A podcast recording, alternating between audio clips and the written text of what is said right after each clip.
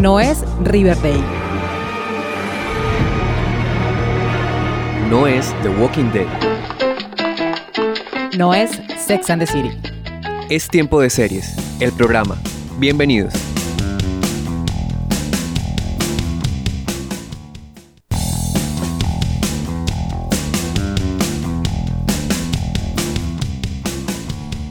¿Qué tal amigos? Bienvenidos a un nuevo episodio de Tiempo de Series, el programa. Yo soy Catalina Serrano, quien junto a Juan Felipe Bonilla los estaremos acompañando durante esta media hora con lo mejor de la televisión. Hola Juan. Hola Cata y hola a todos quienes nos acompañan en este gran mundo de las series que día a día no para de crecer. Así es, hoy tenemos un programa muy especial, tenemos dos comedias una que actualmente es como la comedia del año y otra que pues cumple 25 años en este 2019. Así que sin más preámbulos, vámonos de una a maratonear.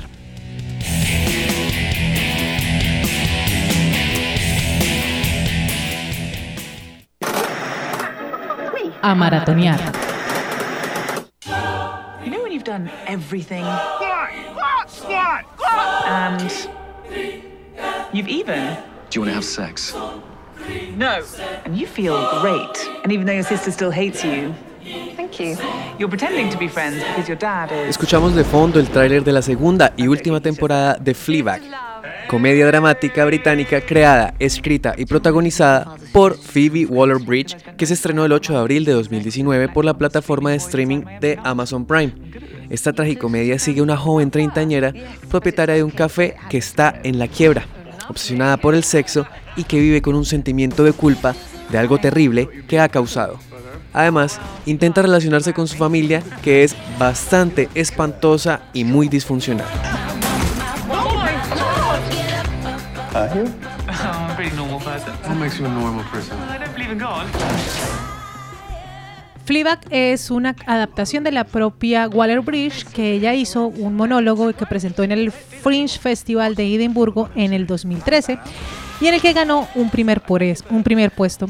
La idea inicial del personaje de Fleabag provino del reto que le puso una amiga donde debía crear un sketch de 10 minutos para contar una historia de una noche.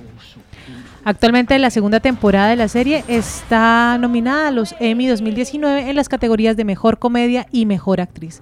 Y para hablar de Fleabag hemos invitado a Juliana Baunza, santanderiana, que ha escrito sobre series en revistas como Diners, Choc, Bacánica y Avianca y que actualmente tiene una columna en el portal centroamericano Nómada. Creo que el éxito de Fleabag se debe principalmente a Phoebe Waller-Bridge, su creadora, escritora y protagonista.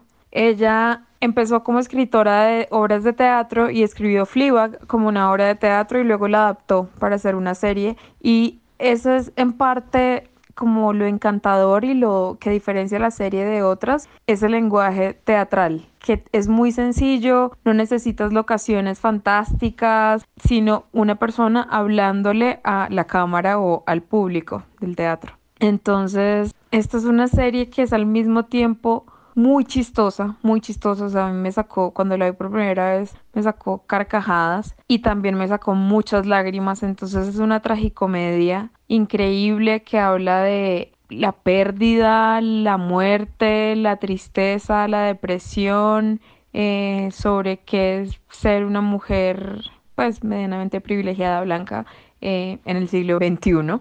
Y pues el éxito realmente está en ella en Phoebe. Ella ha hecho muchas cosas que nos tienen enamorados, pero el don que tiene para escribir es impresionante. A mí, o sea, yo cada vez que veo la serie quedo al mismo tiempo inspirada y deprimida.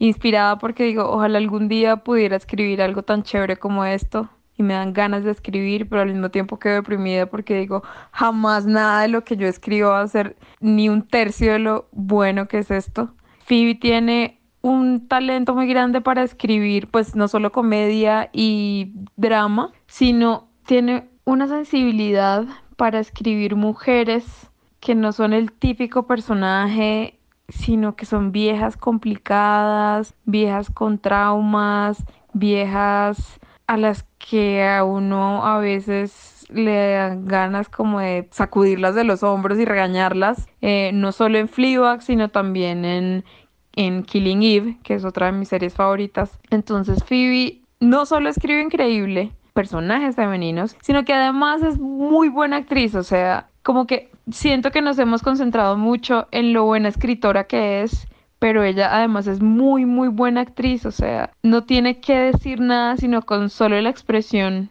de sus ojos ya te dice muchísimo y eso a mí me encanta. Y para mí Fleabag, pues yo la primera temporada la vi en el 2017 y me cambió la vida. Estuve esperando mucho la segunda y este año que salió la segunda, pues no creo solo que sea la comedia del año, sino que es la serie del año. O sea, la segunda temporada de Fleabag es lo mejor que yo he visto en televisión este año y eso que he visto cosas muy buenas. O sea, este año la oferta ha estado increíble, pero Fleabag para mí es lo mejor.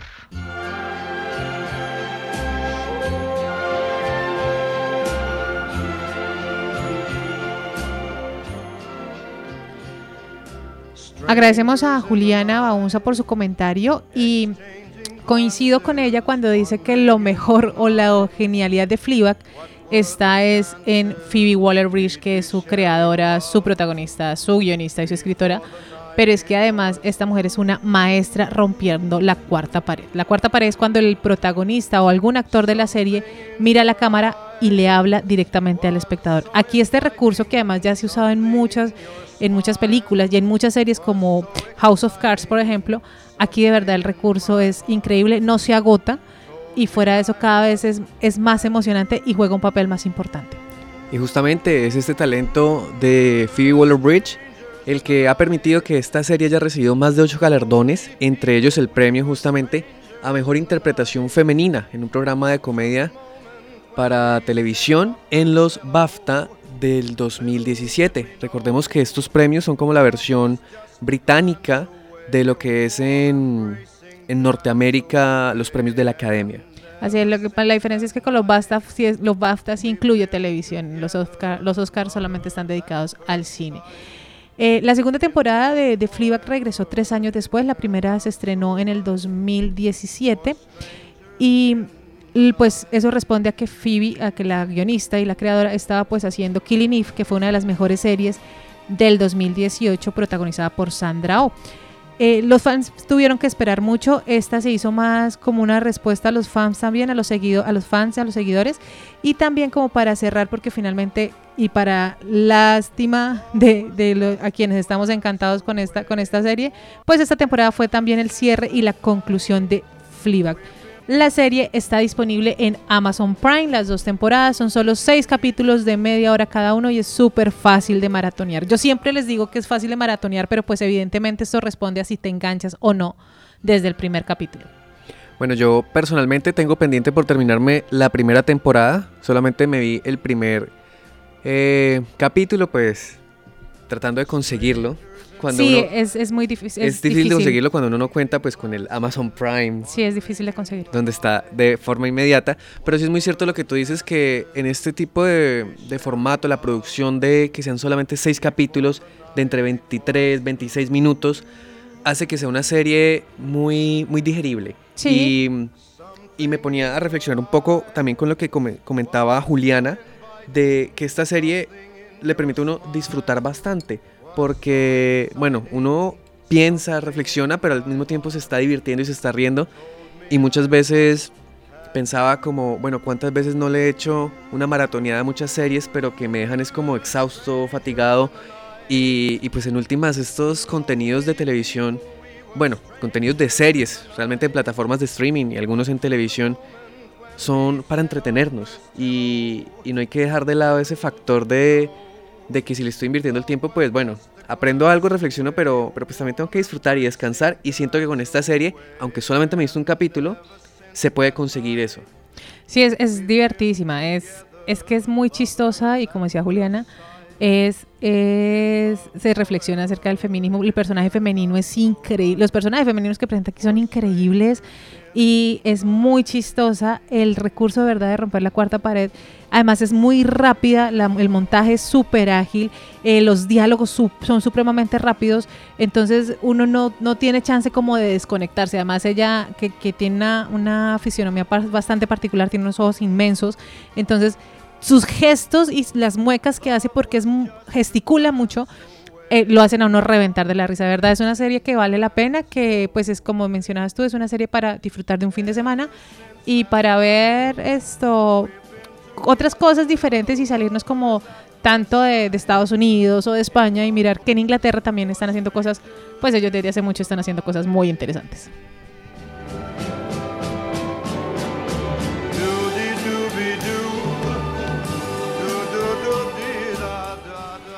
Estamos escuchando Strangers in the Night, que es una canción interpretada por Frank Sinatra que hace parte de la banda sonora de Fleabag de la segunda temporada que arranca en el primer capítulo diciendo esto es una historia de amor. Pero ojo, no se confundan, no es una comedia romántica, porque muchos, a muchos el, el título o la etiqueta de comedia romántica los saca corriendo y no, es una tragicomedia, pero pues en esta segunda temporada es una historia de amor. Before the night was through. Plot twist.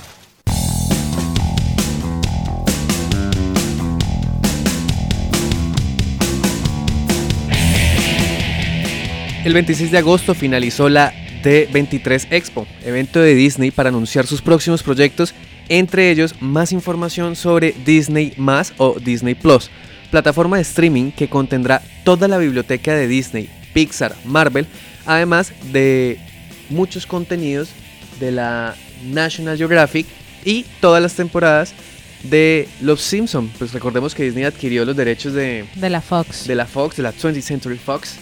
y, estarán acá disponibles. Y deportes y, pues, deportes. Esto es una competencia lo curioso de titanes. es que no solamente anunciaron una serie de de producciones audiovisuales, no de películas, sino de series, que continuarán eh, historias que están detrás de otras grandes películas, como por ejemplo son, son WandaVision, como qué sucedió en ese tiempo en el que Wanda y Vision estuvieron juntos, apartados de los Vengadores. Esta semana salió un cartel bastante cincuentón. Bastante, y por ejemplo, para los fanáticos de Star Wars, la serie The Mandalorian, que seguirá pues ese la trayectoria de este personaje y bueno, un tráiler bastante interesante, muy fuerte incluso un poco, pero que lo deja uno con todas las ganas de verlo.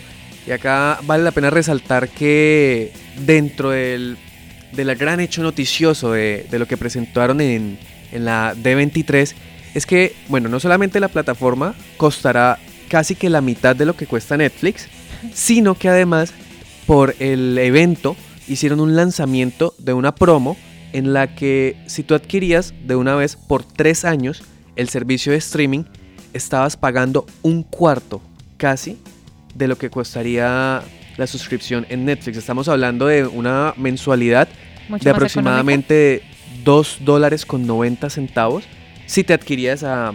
Si te afiliabas en este, en esta, el precio este de lanzamiento. En este precio de lanzamiento. Y lo que sucedió fue que colapsaron los servidores digitales enloqueció la gente. de compra. Enloqueció totalmente la gente. pues esa es la, nueva propuesta de plataforma que viene para el 2020 y que pues entra a competir directamente con Netflix, que es como la más grande, seguida de Amazon Prime, por supuesto, en plataformas de streaming estamos hablando.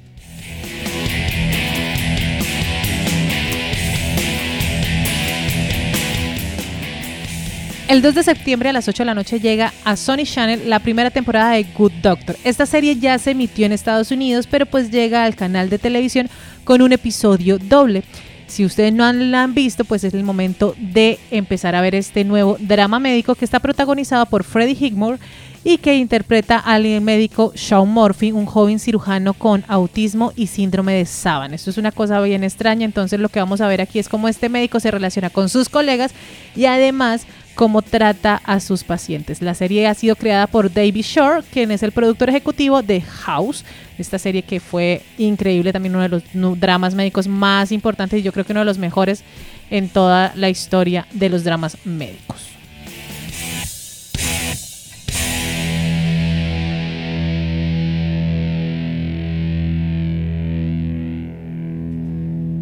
Y bueno, habiendo pasado ya una semana del lanzamiento de la tercera temporada de 13 Reasons Why, la crítica y el público se encuentran actualmente muy divididos, entre ellos por la participación de uno de los nuevos personajes que se introducen en la historia como la voz narrativa principal para esta temporada.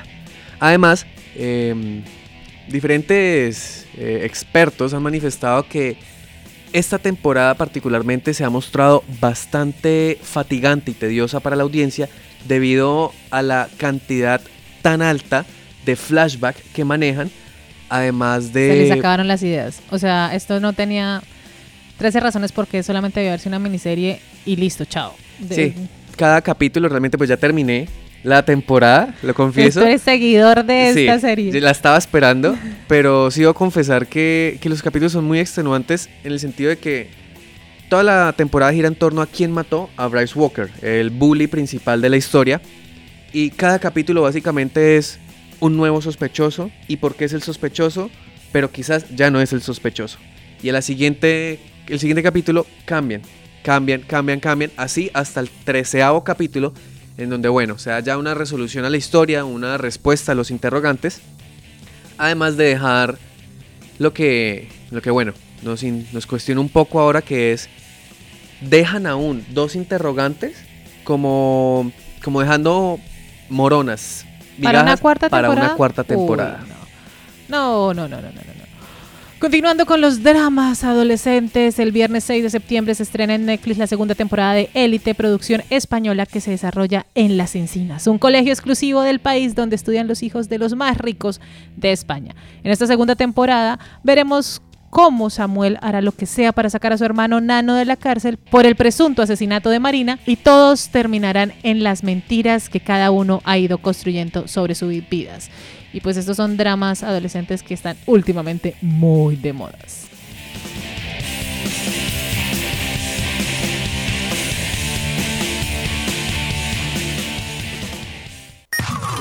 Si tienes comentarios o preguntas para nuestro programa, encuéntranos en Twitter e Instagram como arroba bonicirque y arroba cats de chocolate. O si prefieres, síguenos en nuestra fanpage Tiempo de Series by Cats en Facebook. Recuerda que también puedes volver a escuchar nuestro programa en Spotify, Evox y Google Podcast. Flashback.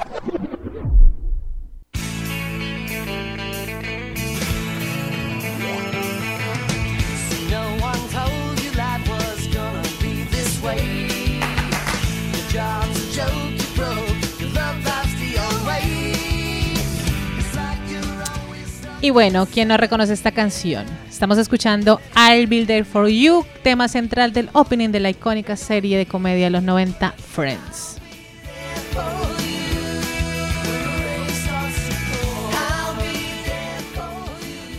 Friends se emitió por primera vez el 22 de septiembre de 1994 por la cadena NBC y terminó el 6 de mayo de 2004.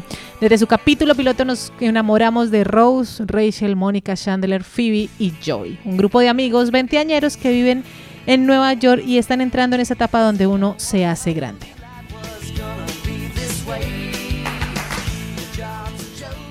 Y hemos traído a Friends a Flashback porque el próximo 22 de septiembre se cumplen 25 años de la emisión del primer capítulo de esta serie que sigue más vigente que nunca. Y muy vigente porque no solamente fue un hito de toda la producción audiovisual a nivel mundial en la televisión, sino también los fenómenos culturales que desata, como la, la tendencia de esa conversación en los cafés, cómo transforma un espacio utilizado únicamente pues para el consumo de productos y alimentos, ahora en un punto de socialización, en un punto de convivencia, en un punto de integración que, que se va expandiendo en toda la cultura norteamericana a través de los años. Y para hablar de Friends, pues qué mejor que Camila García, magíster en literatura y seguidora de series y por supuesto una gran, gran fan de esta sitcom.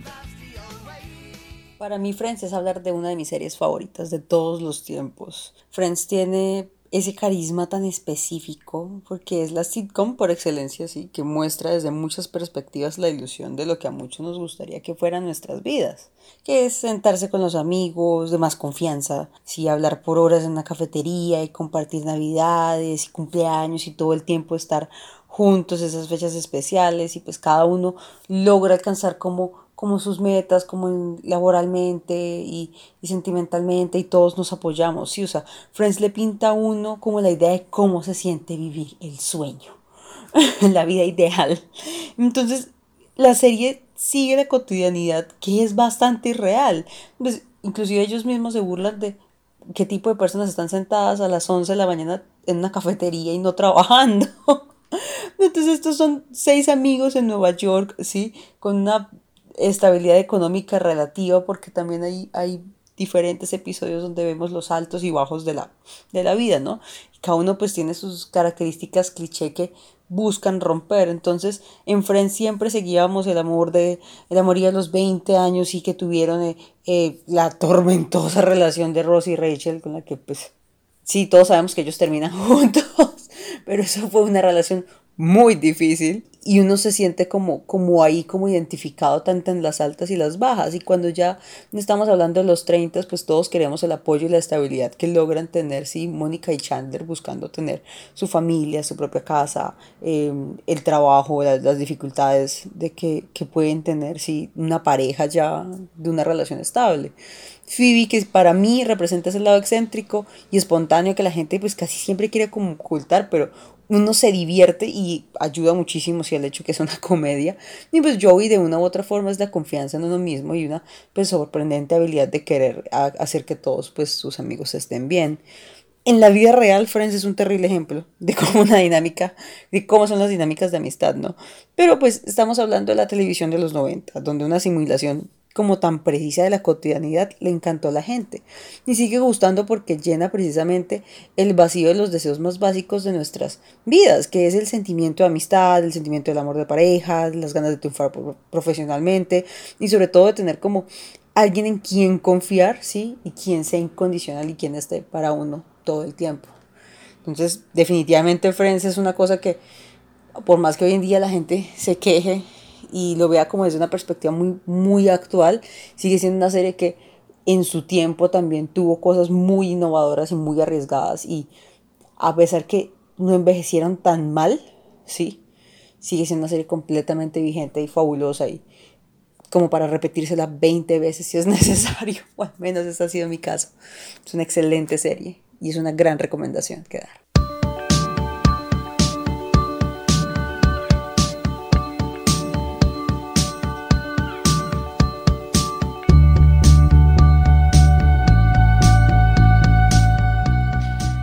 Gracias a Camila García y nos queda clarísimo que es una de las principales seguidoras de esta serie. Bueno, a mí también me encantaba muchísimo Friends y lo que ella menciona también es, es, ese ideal de continuar uno por muchos, muchos, muchos años más cerca de sus amigos que aquí pues evidentemente los vemos. Estamos escuchando de fondo uno de los clásicos de los 90, With or Without You, de la banda irlandesa U2. Este sencillo hace parte de la banda sonora de Friends y se va a convertir en la canción de Rachel y Ross. Ay, sí. La canción sale por primera vez en el episodio 8 de la segunda temporada, cuando Rachel descubre que Ross ha hecho una lista de pros y contras para decidir si está con ella o con Julie, su actual novia.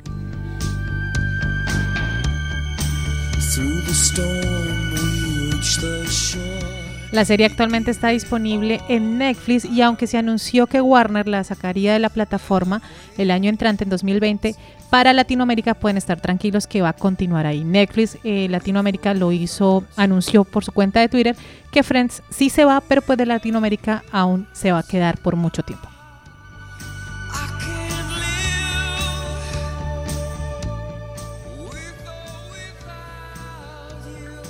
Y con este clásico noventero llegamos al final de Tiempo de Series, el programa. En la asistencia técnica estuvo Julián Cala y en la dirección y producción Juan Felipe Bonilla y quien les habla Catalina Serrano. Hasta la próxima. Chao.